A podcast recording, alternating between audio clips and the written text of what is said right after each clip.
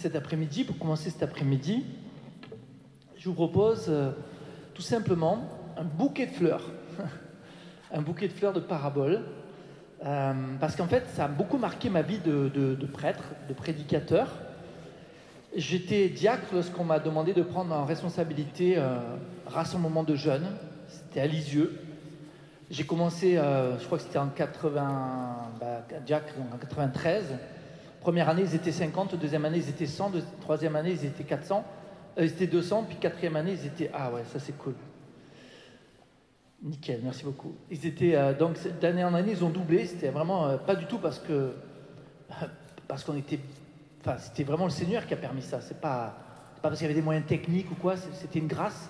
On était tous, toute la petite équipe avec laquelle on travaillait, on était assez bluffés parce que le Seigneur faisait à Lisieux, dans ses camps de jeunes, et euh, je me rappelle qu'une de mes premières homélies de diacre dans ce camp, c'était, on m'avait demandé de prêcher euh, à la fin du camp. Euh, on rejoignait les grands, les petits et les grands, donc il y avait les 400 jeunes, plus ben, une basilique pleine, je sais pas, il y avait 5 ou 6 000 personnes, je sais plus exactement, enfin c'était rempli, c'était enfin, toute la basilique de Lisieux pleine de gens, je sais pas combien ça fait, je me rappelle plus très bien.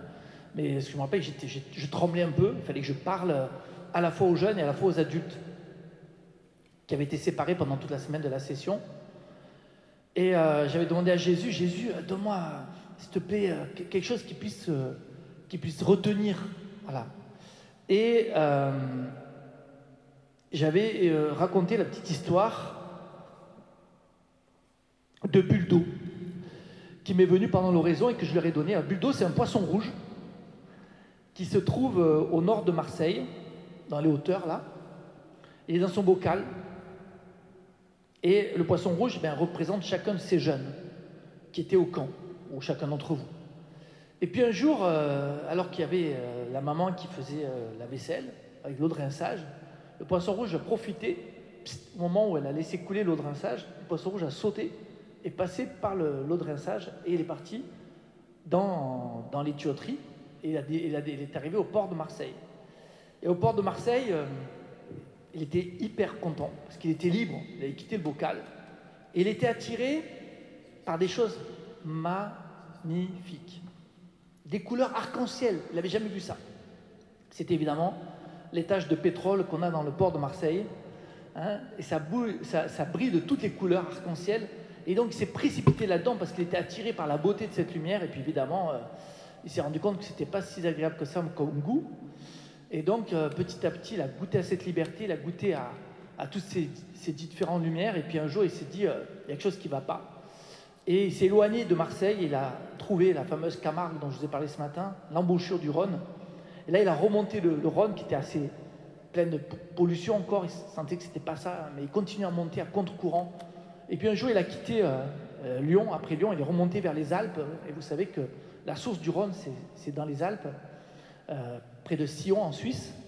Et euh, le démarrage du Rhône, c'est un tout petit fleuve, une petite cascade qui sort de la montagne. C'est assez impressionnant comment il devient un si gros fleuve.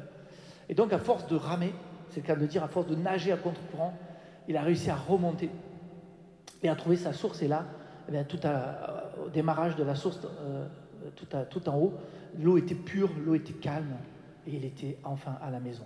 Alors, par cette image, on comprend bien que lorsque il est nécessaire qu'un poisson quitte son bocal, donc il est nécessaire que toute personne quitte son milieu familial. Ça fait partie de notre histoire. Tu quitteras ton père et ta mère. C'est pas si évident que ça. Et je pense que notre génération, c'est encore moins évident qu'avant. C'est paradoxal. On a l'impression qu'il y a à la fois plus de liberté et plus de liens.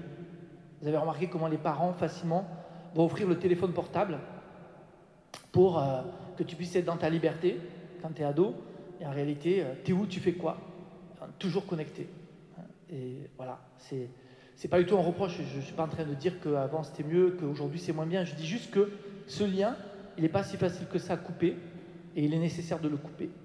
Et à la fois, on se rend compte que on remonte jamais vers nos parents, parce que nos parents ils nous sont donnés, on doit les aimer, les respecter, les accueillir comme étant donnés de Dieu, mais on sera toujours plus proche de nos parents dans la mesure où on retourne vers notre vraie source, qui est Dieu.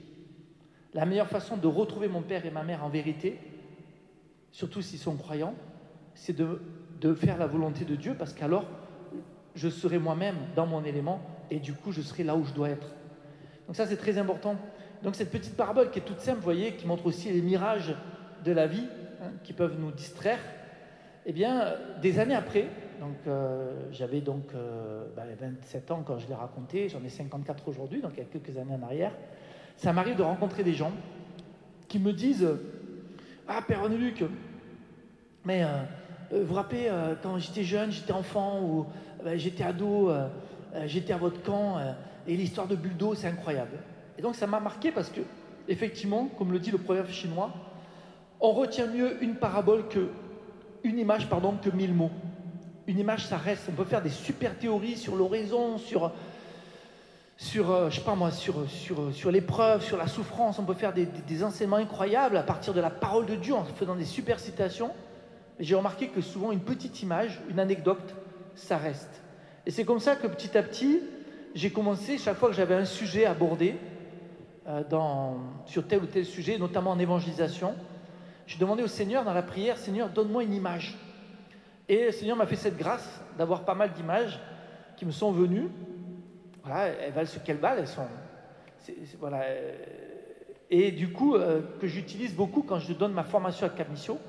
Et c'est comme ça que lors de notre deuxième année, l'année où il y avait Jean-Baptiste d'ailleurs, il y a une jeune fille qui s'appelle Emmanuel, qui était dans la promo, qui m'a dit René Luc, toutes tes paraboles qu'on a sur YouTube, euh, parce que voilà, alors ça aussi c'est assez drôle parce que moi je connaissais rien à YouTube ni rien. Puis il y a un jeune qui un jour a voulu filmer ces petites paraboles que je donnais lors de concerts d'évangélisation, ça s'appelait euh, Albicentre, enfin bref.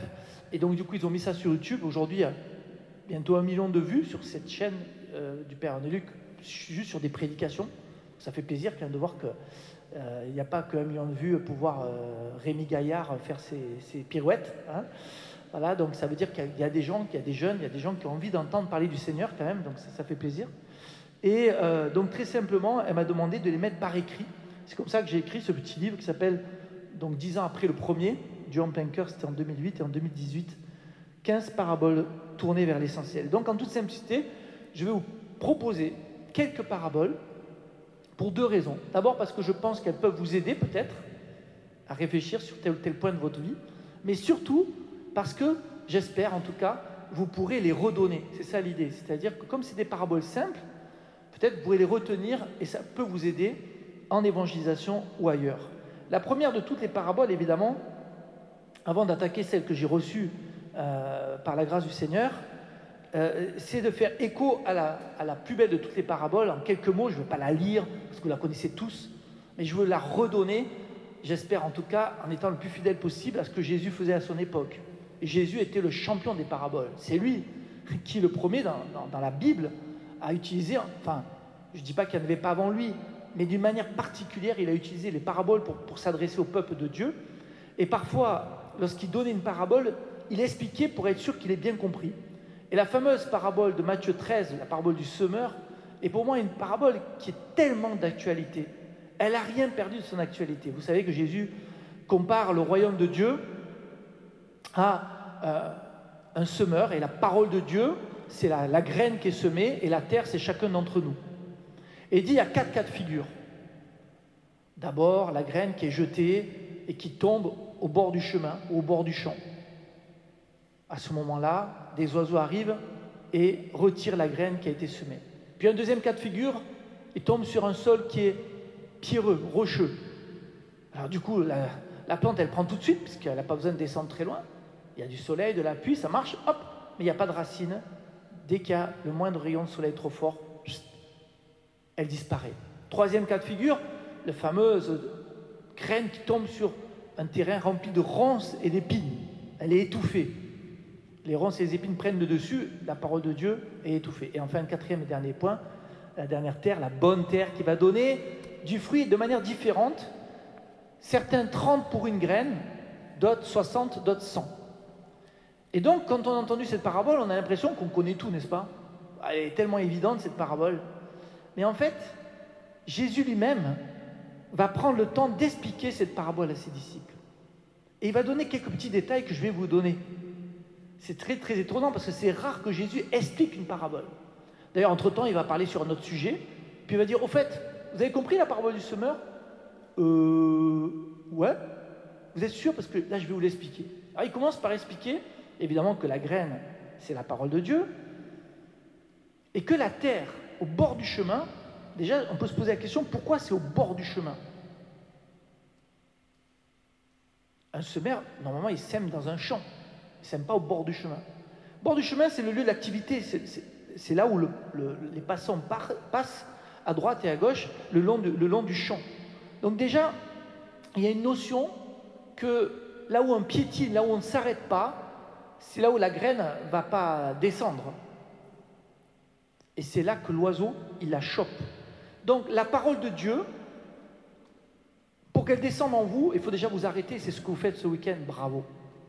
Et tous ceux qui regardent sur Internet cette petite euh, transmission en direct, bravo, car vous êtes arrêtés devant votre ordinateur, devant votre, votre moyen de communication, pour essayer d'accueillir la parole de Dieu qui descend. Mais ce que va nous dire Jésus, c'est qu'il va y avoir une action terrible. Le diable, représenté par un oiseau, vient piquer ce qui a été semé. Est-ce que vous le croyez? C'est faux de penser ça. Que ce qui est en train d'être semé pendant ce week-end, peut-être que dès demain, le démon, qui existe malheureusement, peut essayer de trouver une stratégie, pour essayer de le retirer, de vous distraire, d'enlever ce qui a été semé. Je me rappelle de ce film qui, notre génération nous a beaucoup marqué, mais qui vous a marqué beaucoup moins, vous, euh, si vous êtes plus jeune. Je ne sais pas si vous l'avez vu, nous, on connaît bien ce film de Hitchcock, Les oiseaux. Un vieux film où il y avait des oiseaux qui agressaient sur une île des gros corbeaux comme ça. On imagine vraiment ces oiseaux noirs qui sont démoniaques et qui viennent agresser, retirer la semence. Malheureusement, frères et sœurs, il ne faut pas voir le diable partout, mais il faut savoir qu'il est là et qu'il n'a pas du tout intérêt à ce que vous laissiez la parole de Dieu grandir dans vos vies. Donc il faut juste pas en avoir peur, pas le voir partout, mais en être conscient et comprendre que c'est normal qu'au début de la vie spirituelle, il y ait un peu de combat et que ce ne serait pas étonnant qu'en sortant nos week-ends comme ça, il y ait des gens qui vous contredisent, il y a des gens qui, voilà, où votre foi est un peu malmenée. N'ayez pas peur, ça fait partie de nos étapes. Deuxième étape. Pourquoi la plante pousse plus vite lorsqu'il y a des cailloux? C'est bizarre, non? En fait, c'est très simple. Imaginez que ça, c'est de la bonne terre. Ici, là. La plante tombe. S'il n'y a pas de cailloux, elle va descendre en profondeur. Et le temps qu'elle, entre guillemets, pourrisse pour germer et remonter tout ça dans la terre, ça va prendre du temps. Mais s'il y a des cailloux, elle va tomber tout de suite. Tout de suite, il y aura de l'eau de soleil, tout de suite, elle va germer. C'est pour ça que Jésus dit, ceux qui ont dans un sol pierreux, c'est les gens d'un moment, ils ne creusent pas. Et ça, c'est typique, pardon, hein, n'y voyez aucun reproche, mais c'est souvent typique d'une certaine génération de jeunes, qui font ce que j'appelle le yo-yo spirituel. Le yo-yo, vous savez ce que c'est, ce petit machin avec un, rond qu'on tenait, je ne sais pas si ça existe encore, nous on faisait ça quand on était gamin. C'est-à-dire, je vais un coup, un week-end, jeunesse franciscaine à Bruxelles, je ne me suis pas trompé, hein, vous avez vu. Hein. Et je, vis un grand temps spirituel, je, ah, hop, je vais dans un foyer de charité, je vais au JMJ, c'est génial, j'ai le feu, et puis quelques jours plus tard, le feu s'est éteint. Yo-yo. En bas, en haut. En... Ce sont des gens d'un moment, nous dit Jésus. Ils ne sont pas constants, ils ne sont pas persévérants. Ils n'ont pas mis en place ce qu'il faut pour creuser. Vous voyez, je, je, donne un petit exemple tout bête. À l'école de Camisio, je me bagarre beaucoup pour que les jeunes, quand ils font raison tous les matins, je les harcèle, enfin, harcèle, c'est pas le mot, mais j'insiste beaucoup, qu'ils soient pas simplement, petit, ils ont trois quarts d'heure de raison le matin après les lodes, mon petit Jésus, c'est bien la contemplation. Mais la première marche, faire l'effort de lire la parole de Dieu du jour dans sa Bible, pas dans son magnificat, ni son prix en église, dans sa Bible. Chercher le texte de la première lecture dans ma Bible.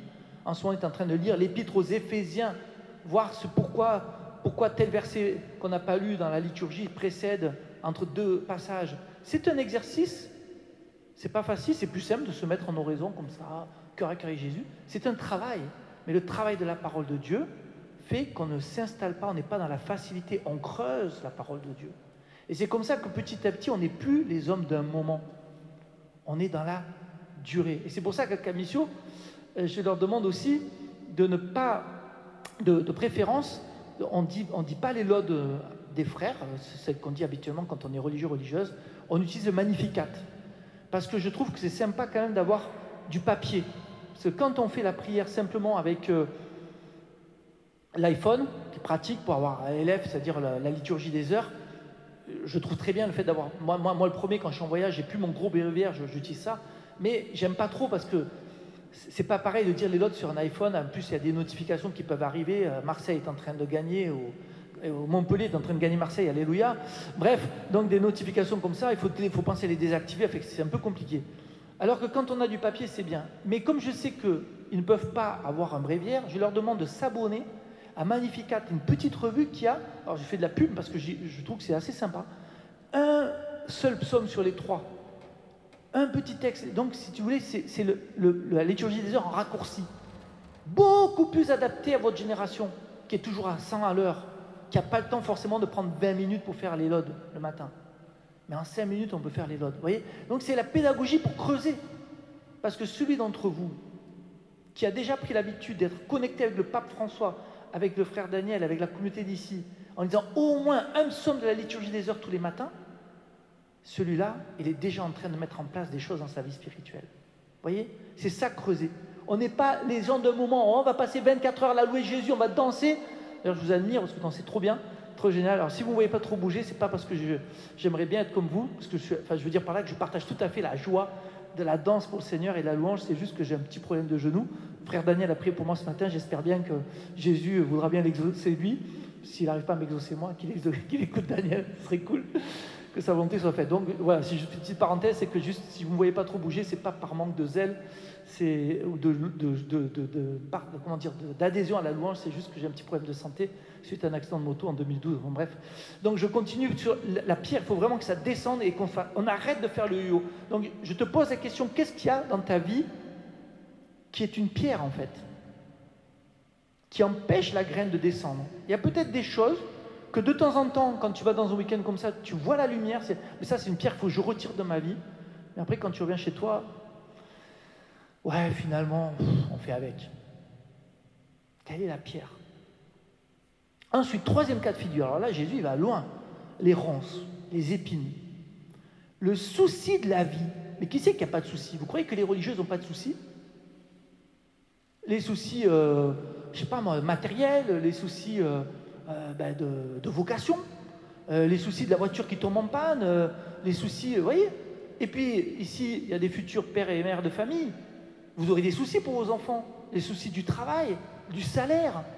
Et puis il y a ceux qui veulent s'engager dans l'église, vous aurez des soucis, parce que vous aurez envie de faire que cette église soit jeune, qu'elle soit belle, et puis vous la trouvez un petit peu coincée. Vous voyez, il y a des soucis, c'est normal. Mais ce sont les soucis de la vie, et ça non. Les soucis du royaume, oui. Les soucis de la vie en vue du royaume. C'est-à-dire, oui, j'ai des soucis, je peux être au chômage, et c'est un souci pour ma vie, mais je peux le vivre en tenant la main de Jésus. Et alors, du coup, ce n'est pas la même façon de vivre les soucis. Jésus n'a jamais dit qu'à partir du moment où on l'aime, on n'aura pas de soucis. Il dit qu'on peut traverser les soucis en lui tenant la main. Ce n'est pas tout à fait la même chose. Et puis il rajoute un point, les soucis de la vie et la séduction des richesses. Alors là, on est en plein dedans. Si c'est la richesse, c'est que mon trésor, c'est le matériel. Mon trésor, c'est ici-bas. Alors que je ne suis qu'un gitan. On est tous des gitans. Dans le sens positif du terme, on est tous des pèlerins. On a une caravane. Même celui qui a la plus belle maison parmi vous, il est qu'un gitan. Parce que sa maison, c'est rien. Demain, la, la mer peut se lever et écraser ta maison, la tempête peut arriver peu importe ta maison. On est tous des gens de passage. Et au ciel, on emportera quoi? Même pas notre roulotte. Rien. Voyez? Donc, nous nous, ne nous arrêtons pas sur ce matériel. C'est vraiment important. Ça ne veut pas dire que le Seigneur veut qu'on soit tous pauvres. Mais il y a une manière de vivre un lien avec la richesse. Vous voyez comme c'est subtil, hein, l'enseignement de Jésus. Ça remonte et pourtant, c'est tellement d'actualité. Et dernier point, magnifique, la bonne terre. On pourrait se dire, ben voilà, la bonne terre, c'est celui qui va lutter contre le démon, celui qui va creuser sa vie spirituelle, qui ne va pas être l'homme de moment, et celui qui va faire attention au matérialisme, c'est la bonne terre. Mais Jésus va préciser, certains d'entre vous, pour une seule graine, la même graine, celui-là va donner 100, celui-là 30, et celui-là 60. Tiens, pourquoi il dit ça? Parce que toi, tu es meilleur que lui ou inférieur? Non. C'est simplement une indication du Seigneur pour montrer que nous sommes tous égaux devant lui, que nous recevons tous la même part de sa bénédiction, mais que visiblement, à l'extérieur, il y aura plusieurs manières de voir les fruits. Ça ne veut pas dire que celui qui donne 100 donnera plus que celui qui donne 30. Ça veut dire que celui qui donne 30 donne ce que Dieu attend de lui. Il va donner, sa plante à lui aura 30 graines, l'autre en aura 100. On ne se compare pas dans l'Église. On accepte nos vocations différentes. C'est tellement important. Parce qu'il y a trop de paralysie à cause des comparaisons. Vous voyez comme quoi, une simple petite parabole de Jésus, elle est tellement riche. Elle est tellement riche. Alors du coup, je vais vous donner quelques petites paraboles, un peu plus de, de maintenant. La première parabole, c'est pour vous aider à répondre en évangélisation à une question fondamentale. Si Dieu est bon, pourquoi la souffrance? Ça, c'est the question. Hein. ce n'est pas possible de... C'est très rare de ne pas être confronté à cette question-là. Il y a beaucoup de questions qu'on nous pose, mais celle-là, c'est une des plus fondamentales. Alors, euh, en ce moment où il y a la pandémie, en ce moment où il y a des morts, hein, quand même, à cause de ce virus, en ce moment où en France, vous, êtes au courant de ce qui s'est passé, cet instituteur qui a été décapité en pleine rue, il y a quand même des sujets qui touchent euh, les personnes aujourd'hui. Donc la, souffrance, c'est vraiment un sujet très important. Alors, je réponds par une petite parabole très simple, j'appelle ça la parabole du radiateur. La parabole du radiateur, où si Dieu est bon, pourquoi la souffrance? Imaginez que vous êtes un père de famille. Vous avez un adolescent de 17 ans qui fréquente un groupe de punk. Alors, votre génération, c'est pas trop punk, mais vous voyez tout ce que c'est quand même. Hein, hein non? Vous savez pas ce que c'est? Ah, si, quand même la crête, la boucle d'oreille, la drogue, machin truc. Et donc ce jeune, ben, quand il revient, il est tatoué, il est, percé de partout, et son père essaie de le raisonner, mon fils, fais attention, tu comprends, ses fréquentations, c'est pas très bon pour toi, tatati, tatata. Mais son fils ne l'écoute pas. Et un jour, quand il rentre, il n'est pas bien du tout, il s'est drogué et tout. Il est violent, il est agressif, son père en a marre, il l'enferme dans sa chambre. Mais évidemment, le fils, il sort par la fenêtre. Et quand il revient, il est encore plus défoncé que jamais, il est en sang, il s'est bagarré, enfin bref, c'est la totale. Et là, son père, il panique, il voit que son fils est en train de se perdre, il le prend et l'attache avec des menottes au radiateur de sa chambre, en lui disant, mon fils, si je fais ça, c'est par amour pour toi, c'est parce que je t'aime. Qu'est-ce que fait le fils? Il hurle, laisse-moi partir, je te hais, je te hais. Il en est de même avec Dieu. Dieu, comme le Père, avec chacun d'entre nous, avec tous les hommes, ne cesse pas de parler comme ce Père parlait à son Fils. Mais le problème, c'est que Dieu ne peut jamais attacher l'homme au radiateur de la bonté. Dieu ne peut jamais forcer l'homme à ne pas faire le mal. C'est le problème de la liberté, vous le savez bien. Dieu, des plus loin armés, comme le disait le chant de ce matin, est un Dieu désarmé à un seul mot. Désarmé par notre liberté. Paul Evdokimov avait cette très belle phrase que j'aime beaucoup. Dieu est faible parce qu'il est un faible pour l'homme. Alors, si dans le monde, tout le monde écoutait vraiment la parole de Dieu, tous les gens de Bruxelles, tous les gens de Belgique, tous les gens de France, tous les gens d'Afrique, tous les gens d'Amérique, tous les gens d'Océanie, etc., de tous les continents, mettaient véritablement le message de Jésus en application, il n'y aurait plus d'infidélité, il n'y aurait plus de vol, il n'y aurait plus de mensonges, il y aurait de la compassion face aux maladies qui pourraient subsister. Et encore, même parmi les maladies, si jamais on arrête les guerres, combien de bombes atomiques explosent dans nos océans ont des répercussions. Le commerce international, quand on a des, cargos qui viennent de Chine et qui, pour euh, stabiliser le cargo avec des conteneurs énormes, quand ils arrivent dans la Méditerranée, versent des centaines de milliers de litres d'eau dans la Méditerranée parce qu'il il faut qu'ils repartent à vide et qu'ils n'ont plus besoin d'avoir la stabilité en bas, et que du coup, ils nous amènent des algues et des espèces euh, de poissons qui détruisent la Méditerranée, tout ça, c'est quoi? C'est tout simplement parce que l'homme fait du commerce. quand on y pense, c'est fou. Donc, si l'homme n'était pas dans, cette avidité, c'est ce que n'arrête pas de répéter le pape François, mais, mais je vous assure, franchement, je vous assure, c'est une parole qui est vraie. Elle doit nous toucher parce que ça veut dire qu'à votre petit niveau, vous pouvez le vivre déjà. 80% de la souffrance serait, disparaîtrait de notre planète. Vraiment. Et c'est pour ça que votre génération me touche beaucoup par rapport à l'écologie. Moi, je n'étais pas une génération sensible à l'écologie. Pour moi, les écolos, c'était un peu les, les illuminer un peu. Et puis à Cap Mission, j'ai découvert que les générations se succèdent. On n'est que la sixième année. Et que c'est une génération de plus en plus sensible. Parce que vous avez compris une chose, c'est qu'à votre petit niveau, vous pouvez changer le cours des choses. Et vous avez raison. Et du coup, grâce à vous, je suis devenu très sensible. Par exemple, quand je pars en mission, je fais tout pour prendre le train, non plus l'avion. Alors qu'avant, je prenais l'avion, le train indifféremment. Parce que l'empreinte carbone est différente. Quand on va en pique-nique, plus de bouteilles d'eau à Cap C'est la gourde. Pourtant, le premier qui m'a dit Oui, René Duc, il faudrait euh, prendre des gourdes, arrêter les bouteilles d'eau. Je dis Arrête tes bêtises. Mais maintenant, j'ai compris. Vous voyez À Cap on a enfin un compost depuis la semaine dernière, depuis le temps qu'il me le demandait. Vous voyez Donc, on avance petit à petit. Mais parce que j'y crois. J'y crois vraiment. Donc, pour revenir 80% du mal de la planète disparaîtrait. Vous allez me dire, oui, mais resterait du mal quand même. C'est vrai, quoique. Un tsunami, un volcan, je dis quoique parce qu'on ne sait pas. Qu'est-ce qui est désordonné dans la planète, aussi même dans la nature, à cause de l'homme? On, le découvrira peut-être un jour, quand on voit, qu'on comprend la géologie, tout le mécanisme, bref, vous êtes bien au courant. Mais même s'il restait plus que 20%, à partir du moment où on vit vraiment l'évangile, on sera capable de traverser ces épreuves, comme une mort subite, un accident, d'une manière tellement différente. Parce que ce ne sera plus des morts provoquées par la faute des hommes, mais simplement par notre mère, la nature. Et là, ça changera tout. Voyez Et je finis sur ce parabole du radiateur avec une phrase de Paul Claudel qui nous permet de mieux comprendre la souffrance que l'on subit même lorsque dans notre liberté on fait tout pour aimer Jésus. C'est-à-dire que vous êtes peut-être un chrétien qui essaie de tout faire au niveau de l'écologie, au niveau de la, chasteté, au niveau de la charité, au niveau du partage. Et pourtant, vous êtes confronté à la souffrance. C'est mystérieux, n'est-ce pas? Regardez, la petite Bernadette qui...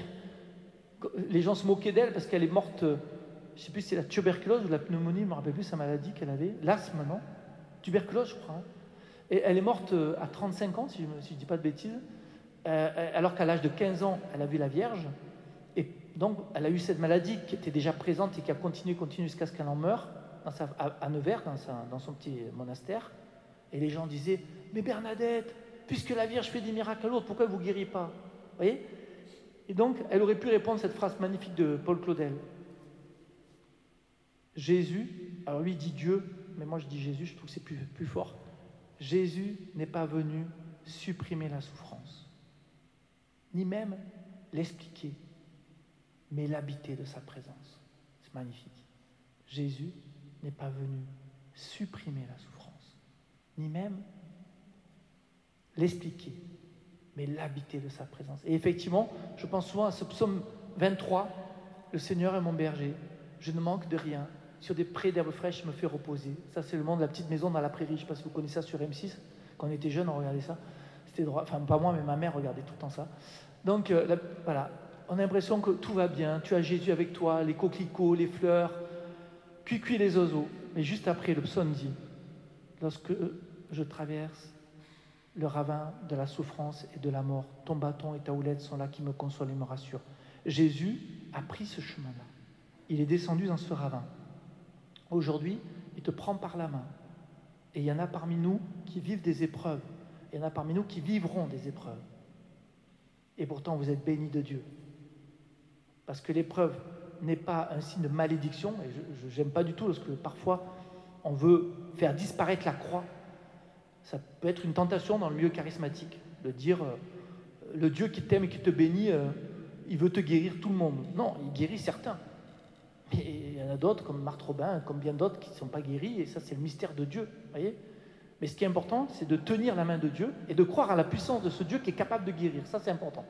Et après, voilà, je lui tiens la main, même si je traverse le ravin de la souffrance et de la mort, parce que je sais que je vais traverser de l'autre côté. Son bouton et sa houlette sont là, qui me rassurent. Donc voilà pour la petite parabole. Donc après celle du semeur, la parabole du radiateur. Je continue avec une autre petite parabole qui, m'a beaucoup marqué parce que euh, j'aime beaucoup Jean-Paul II. Cette deuxième parabole, c'est la parabole de l'aéroport où qu'arrive-t-il si l'homme perd le sens de Dieu? Je vais vous donner cette parabole pour vous montrer que vous puissiez expliquer avec un ami ou une amie devant un verre de bière qu'est-ce qui se passe vraiment quand on perd le sens de Dieu?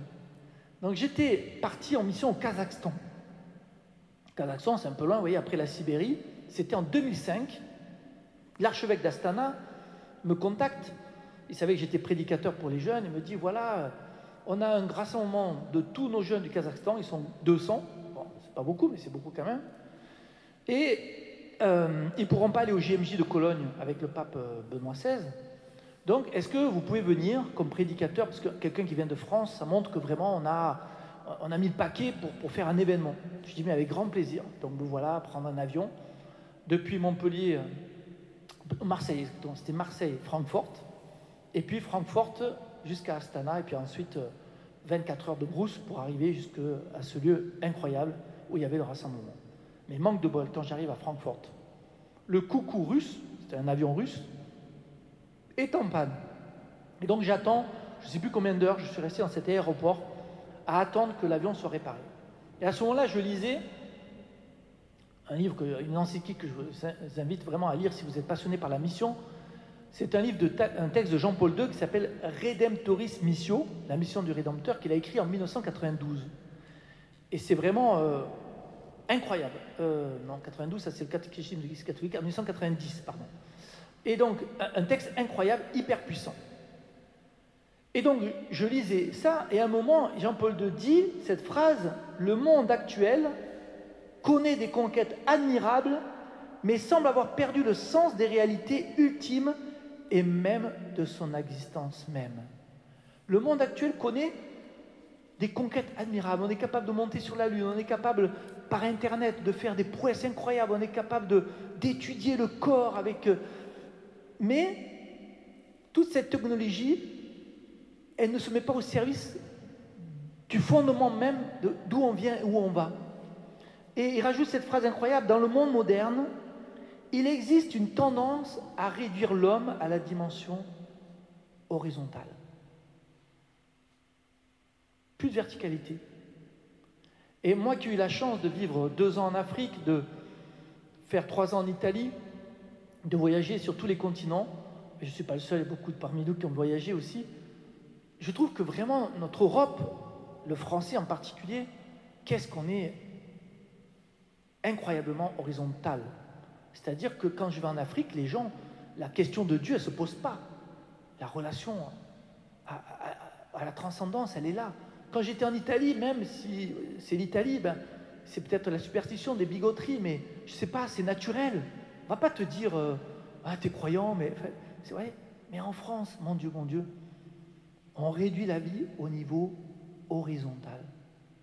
Et au moment où je lis ça, je, lis cette phrase, je lève la tête. Et là, je vois un truc incroyable, un spectacle incroyable. Francfort est le plus grand aéroport d'Europe. Il devait y avoir un problème dans l'aiguillage, je ne sais pas, ou c'est peut-être tout le temps comme ça, j'en sais rien. La piste d'atterrissage, de décollage, était tout au bout, et les avions, pour accéder à la piste de décollage, faisaient, étaient sur une piste qui, était en, zigzag, qui arrivait jusqu'à au, point de départ. Mais ils étaient tous à la queue leu C'était vraiment drôle. On avait l'impression qu'ils étaient sur une autoroute.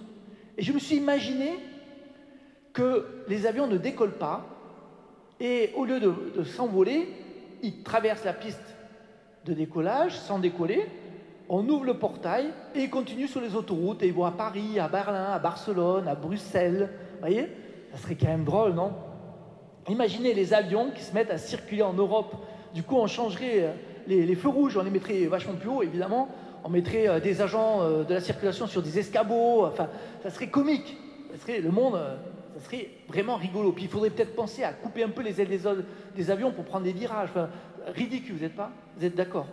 Eh bien, c'est aussi ridicule de voir des hommes créés pour la transcendance, créés par Dieu, ignorer complètement cette dimension divine de leur être, cette dimension de l'âme, être simplement un corps et un esprit, c'est aussi ridicule que d'avoir des avions qui ne volent pas.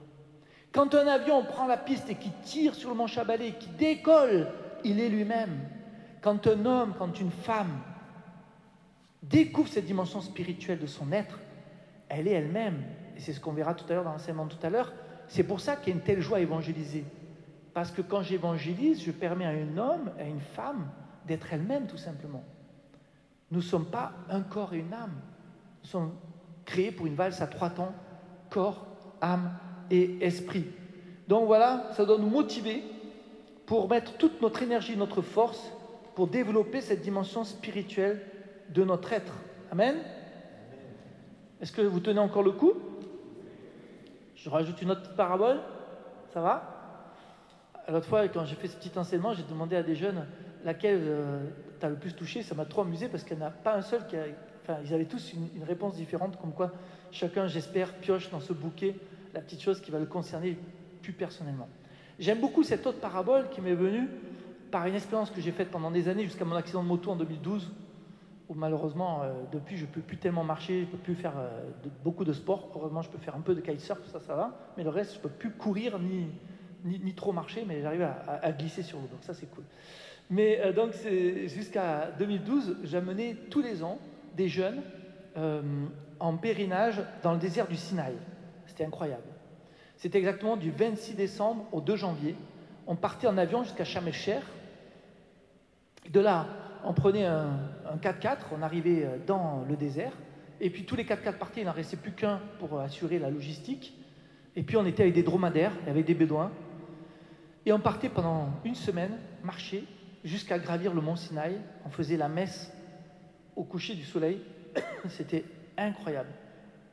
On faisait un feu et on redescendait de nuit.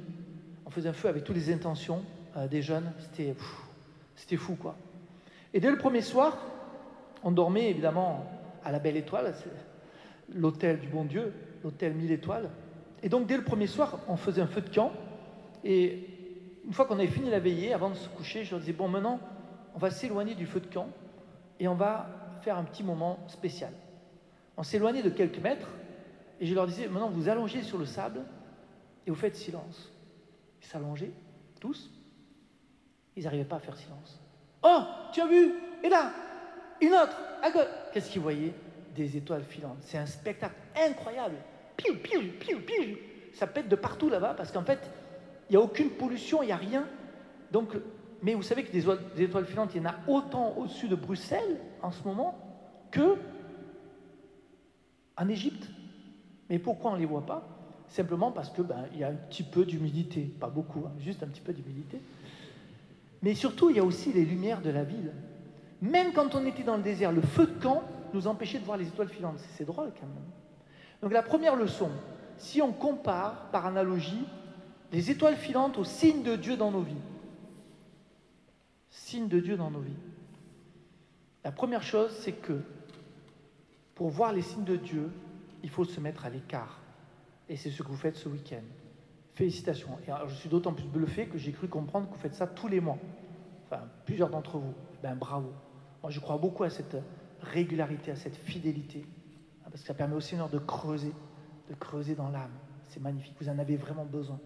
C'est peut-être de l'investissement pour vous. Bravo. Mais ça vaut le coup. Donc déjà se mettre à l'écart. Et puis ensuite, il ne suffit pas de se mettre à l'écart. Il faut vouloir voir, c'est-à-dire qu'il faut dire, j'ai envie de regarder, parce que dans le désert du Sinaï, j'ai croisé des gens passer avec des 4x4, avec des bouteilles de bière et des pétards. Ils n'avaient pas envie de voir les étoiles. Ils faisaient la fête dans le désert, c'était un safari. Ils ne cherchaient pas Dieu. On peut très bien être dans un endroit propice, mais ne pas voir. Donc ça, c'est aussi un autre point vous venez là, mais il faut demander à Jésus. Demandez, vous recevrez, cherchez, vous trouverez, c'est Jésus qui l'a dit. Des fois, il y en a certains qui disent Oh, mais moi, je n'ai pas fait l'expérience de Dieu, ouais, mais je ne sais pas pourquoi. euh, les autres ont de la chance, ils ont des super témoignages. Mais attends, Jésus veut te toucher. hein. Il attend que ça. Ça sera peut-être pas exactement à la manière que toi tu l'avais imaginé, mais demande un câlin au bon Dieu, il va jamais le refuser, hein, de te faire un câlin. Il aime ça. Donc, vouloir voir, attendre, désirer, chercher. Mais ensuite, lorsqu'on regarde les étoiles filantes, on lève les yeux vers le ciel. Je suis venu un week-end chez les franciscains, été touché par un chant, par une musique, par un témoignage. Mais ensuite, je découvre quoi? C'est quoi l'enseignement des frères franciscains? La parole de Dieu, la messe, le chapelet, l'enseignement de l'Église, le catéchisme, les frères, le service, la mission, tout ça, c'est pas de l'étoile filante, c'est des étoiles fixes. Quand les étoiles filantes me permettent de lever le regard, je découvre les étoiles fixes. Elles sont fixes depuis des décennies. Ça rien à changer. Acte 2, 42. Ils étaient fidèles à la communion fraternelle, l'enseignement des apôtres, à la prière, et particulièrement au partage du pain, la fréquentation du temple, pas ma petite prière perso, le temple, la prière de l'Église, au service des frères et distribuer les repas, et enfin à la mission. Rien n'a changé. Les étoiles fixes, elles sont là. Et donc, c'est ça qui est extraordinaire. Quand je découvre les moyens habituels que Dieu me donne pour vivre chrétiennement, j'ai beaucoup moins besoin d'avoir des signes extraordinaires. Et vous comprenez pourquoi? Plus je mûris dans ma vie spirituelle et moins j'ai besoin d'avoir des trucs de fou, quoi. Ouais, c'est un, ouais, témoignage de ouf et tout, ouais, c'est trop bien, ouais, tu veux la parole de Dieu, man. Je vous ai partagé ce matin que j'aimais bien, moi, tirer la parole de Dieu au hasard quand j'étais jeune converti. Je le fais beaucoup moins maintenant. Parce qu'en fait, tous les matins, je tire la parole de Dieu charismatiquement. C'est celle que me donne l'Esprit Saint par la liturgie. J'accueille la parole de Dieu, la même que celle que lit le pape François, charismatiquement. Je suis persuadé que l'Esprit Saint parle par elle. Ça m'arrive de temps en temps de demander un texte au Seigneur, comme on dit, vous voyez, mais c'est très rare. Parce que je suis quotidiennement nourri par la parole de Dieu et je crois à cette vie charismatique de l'Église fixe. J'y crois vraiment. voyez Et donc ça change tout. Et donc voilà comment petit à petit, on est moins chercheur de signes extraordinaires. Mais rassurez-vous, c'est le plan de Dieu de vous gâter. Et il adore vous donner des petits signes.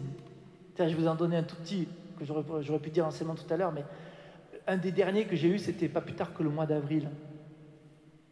On fait des missions à Cap Missio tous les mois. On appelle ça une lumière dans la nuit. Alors je fais un peu de pub, mais parce que vraiment c'est quelque chose de tout à fait reproductif dans vos paroisses. Si vous allez sur le site de Cap A une petite vidéo de 3 minutes où j'explique comment se déroule une, lumière dans la nuit.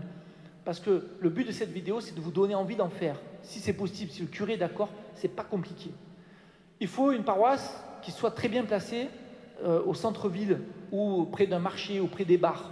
Nous, on a ça à Montpellier, on a l'église Saint-Roch, très très bien placée. Elle donne sur le quartier des restaurants et des bars de Montpellier. Ensuite, vous mettez une ambiance un peu, euh, vous savez, un peu euh, euh, branchée.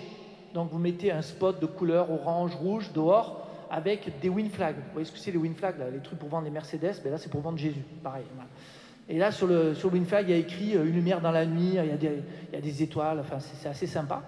Puis, vous, à l'intérieur, vous mettez des jeunes aussi doués que Samuel et sa bande, là, qui jouent de la, musique, mais alors pas de la musique euh, loué, là, là, là, plutôt, c'est Majesté, majesté.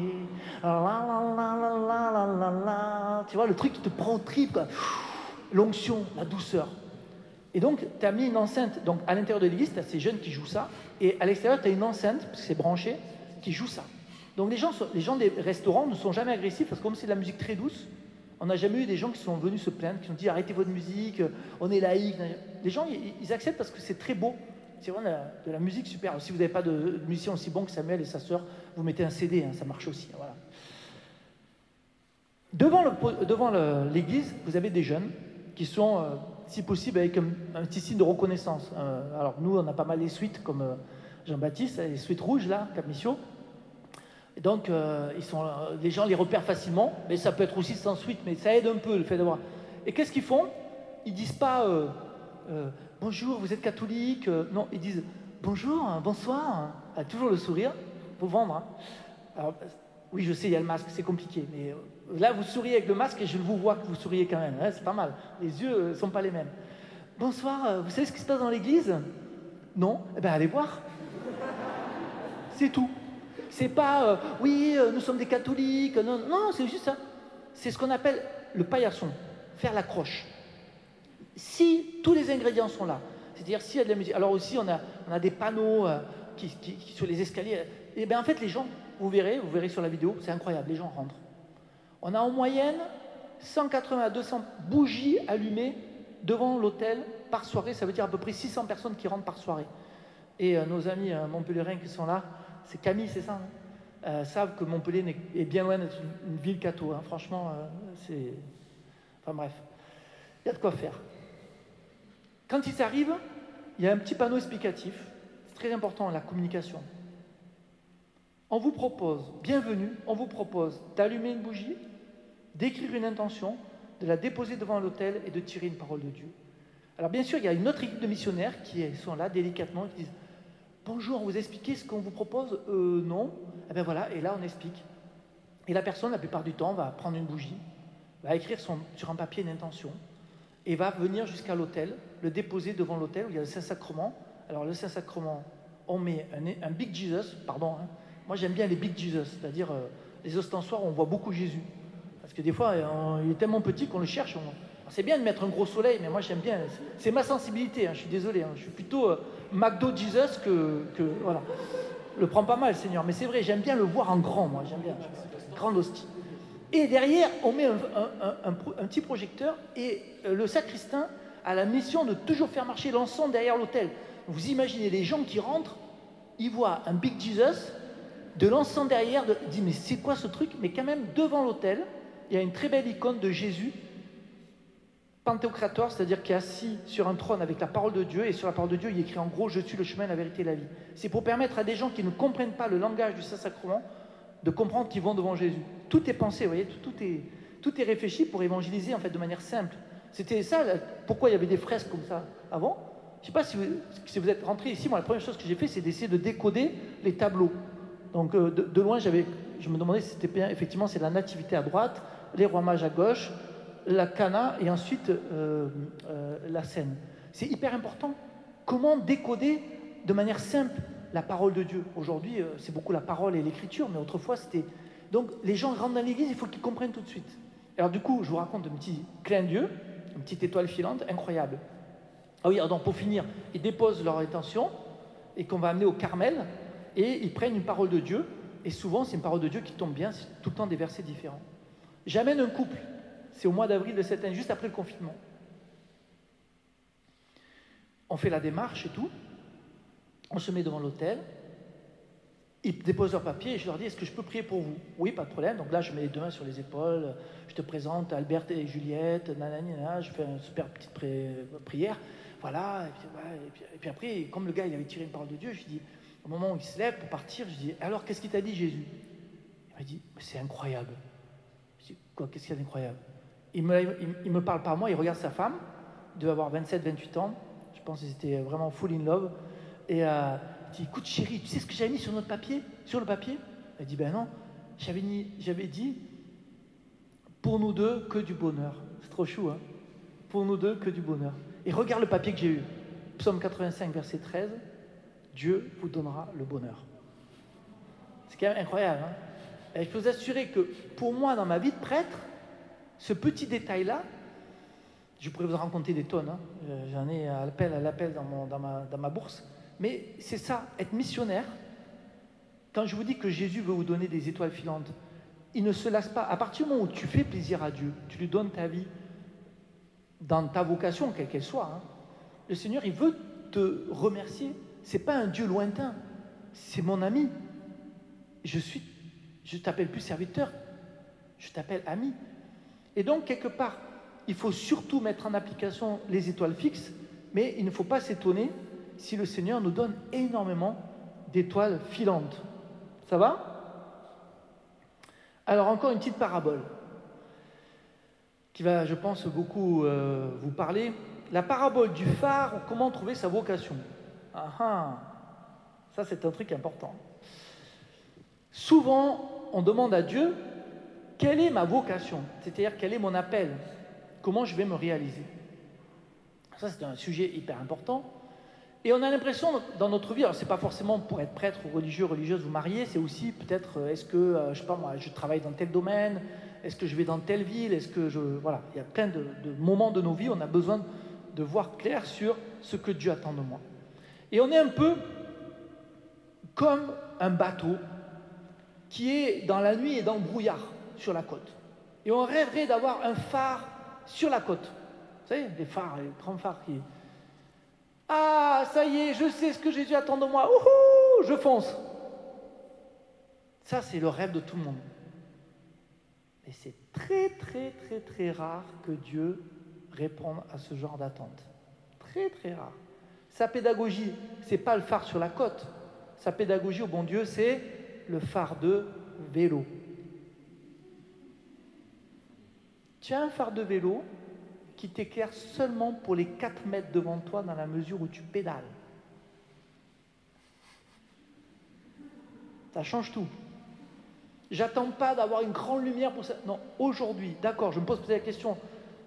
Mais pour l'instant, qu'est-ce que j'ai? La parole de Dieu, l'accompagnement spirituel, les fameuses étoiles fixes dont on a parlé tout à l'heure. J'avance petit à petit. Alors, en Camargue, on a une grande plage qui s'appelle la plage de Bauduc où il y a beaucoup de chars. Je ne sais pas si vous connaissez le char. Donc on fait euh, avec une voile, on fait. Donc il y a des traces partout. Imagine que tu es avec ton vélo, tu pédales, mais il y a tellement de pistes, tu ne sais pas où elle est. C'est pas grave, tu avances. La lumière que pour 5 mètres, pas plus. Et puis à un moment, tu ne sais pas comment, tu as quitté la plage tu es sur la digue à la mer. C'est une sorte de piste qui longe la digue, euh, qui longe la mer. Et tu as l'impression que c'est ça. C'est comme naturel. Ça s'avance. Et puis à un moment, tu vas quitter cette digue et tu as un petit sentier. Et puis tu prends ce sentier et puis tu sens que c'est pas ça. Pas de panique. Tu fais demi-tour, tu reprends la digue et tu continues à pédaler. Et puis tu reprends un autre sentier. Ah ouais, et tout va bien. J'ai la paix, j'ai la joie, j'ai l'amour, les fruits de l'Esprit Saint. Galate 5. C'est là, c'est là ma place. Certains vont trouver ça en deux jours. D'autres, ils vont mettre euh, des années. Euh, des mois. Ce qui compte, c'est que chacun, on ait le courage de pédaler, même si on ne voit pas plus loin que 4 mètres devant nous. Amen Donc, est-ce que j'en finis J'en finis avec une dernière, et puis après on arrêtera. C'est la parabole euh, du voilier, ou pourquoi est-ce si important de faire oraison? Ma dernière parabole. Un jour, je prêchais à eau, ça se trouve en Bretagne, pour la messe télévisée. J'ai fait ça pendant pas mal d'années, à la messe du jour du Seigneur, donc une fois par trimestre. Et euh, après ma prédication l'après-midi, j'ai un ami Axel qui me propose d'aller faire du voilier. À l'époque, je ne faisais pas encore de kitesurf, donc je ne connaissais pas trop le monde de la voile. J'étais plutôt moto-moto et moins, moins voile et tout ce qui est sport de glisse de ce style-là. Et donc euh, là, euh, mon ami me met sur ce bateau, on prend un petit moteur euh, sur son voilier, on sort du port, il arrête son moteur à la sortie du port, il monte la voile, il défait la voile du banc, je crois qu'on appelle ça, je plus trop, hein. il monte la voile, tac, tac, il y a vraiment très très peu de vent, il, il, essaie de prendre un peu le vent, il barre, puis on commence à avancer très très doucement. Il y, avait, pratiquement, je pense, s'il y avait quatre nœuds, c'est maximum, quoi. pratiquement rien. Et il me dit, René, qu'est-ce que tu veux prendre la barre? Je dis, ouais, ouais, avec plaisir. Moi, je prends la barre et puis je rate un peu le, cap. Et du coup, la voile, elle se met, elle se met à, arrêter, elle n'a plus de puissance. Donc, il m'a aidé un peu à reprendre le cap. Donc, déjà, ça veut dire qu'il ne faut pas grand-chose pour perdre le cap. Comparons maintenant le vent à l'énergie de Dieu, l'énergie de Dieu dans nos journées. Parfois, il y a beaucoup d'énergie, parfois, il n'y en a pas. Ah oui, non, j'ai oublié de dire un, point, pardon, avant d'arriver là. À un moment, je vois un autre bateau qui va à peu près la même vitesse que nous, donc pas très vite, mais loin, et qui n'a pas du tout le même cap que nous. Je dis, mais c'est bizarre, le vent, il ne peut pas avoir plusieurs sens, comment ça se fait? Il avait les voiles, mais il n'avait pas du tout le même cap que moi. Et j'étais en train de vous dire que le cap était hyper précieux pour garder la puissance. Et lui, il était dans un autre cap, donc je comprenais rien du tout. Il me dit non, mais là, tu ne le vois pas parce qu'il est assez loin. En fait, il navigue au moteur. Comme il y a très peu de vent, il a mis le moteur et puis il a la voile, mais il s'en sert pas en fait. Je dis ah, le petit tricheur, hein. Et en fait, dans notre vie, j'ai réalisé ça. Si on compare le souffle à l'énergie de Dieu, il y a plein d'hommes et de femmes qui connaissent cette énergie qui vient de Dieu, mais qui dès le matin allument leur moteur et naviguent au moteur. Et quand on navigue au moteur, on a besoin de trouver de l'essence. On est toujours dans l'activité, dans l'activisme. Alors que si on prend le temps de s'arrêter, de défaire les voiles, c'est ça, faire oraison, hein, c'est ce qu'on appelle mettre en œuvre les dons de l'Esprit Saint. Bizarrement, les dons de l'Esprit Saint, ce n'est pas vraiment ce qu'on reçoit au baptême, c'est les capacités à recevoir l'Esprit Saint. Le, vrai, c'est un très mauvais mot de dire les dons de l'Esprit Saint, parce que c'est plutôt des capacités à recevoir l'Esprit Saint je ne vais pas faire un cours de théologie sur ça, mais pour moi, c'est très très important. J'ai fait ma maîtrise spiritualité sur ça avec le Père Marie-Eugène de l'Enfant Jésus de Vénasque, là. Et euh, je, crois vraiment à, cette, notion très importante d'être capable de recevoir l'Esprit Saint. Et ce n'est pas, pas simplement en levant les mains et en dévissant les ampoules. C'est beaucoup plus subtil. C'est développer les antennes spirituelles qui me permettent de, développer, de recevoir l'Esprit Saint. Et c'est vrai que l'oraison est un, endroit privilégié pour ça. Donc quand je fais oraison, même si c'est que cinq minutes, vous avez lu la parole de Dieu, vous lisez votre magnificat, cœur à cœur avec Jésus, Jésus, parle-moi aujourd'hui. Je me recueille, je défais les voiles. Peut-être que dans la journée, l'Esprit Saint va souffler ou pas, mais une vie, une journée vécue en ayant développé les voiles ne ressemble absolument pas à la même journée sans avoir fait ça. Et l'enjeu, il est très important. Je, je dirai tout à l'heure dans l'enseignement après le goûter, c'est que malheureusement, dans une vie spirituelle, on peut faire une œuvre pour Dieu sans faire l'œuvre de Dieu. Ça, c'est terrible.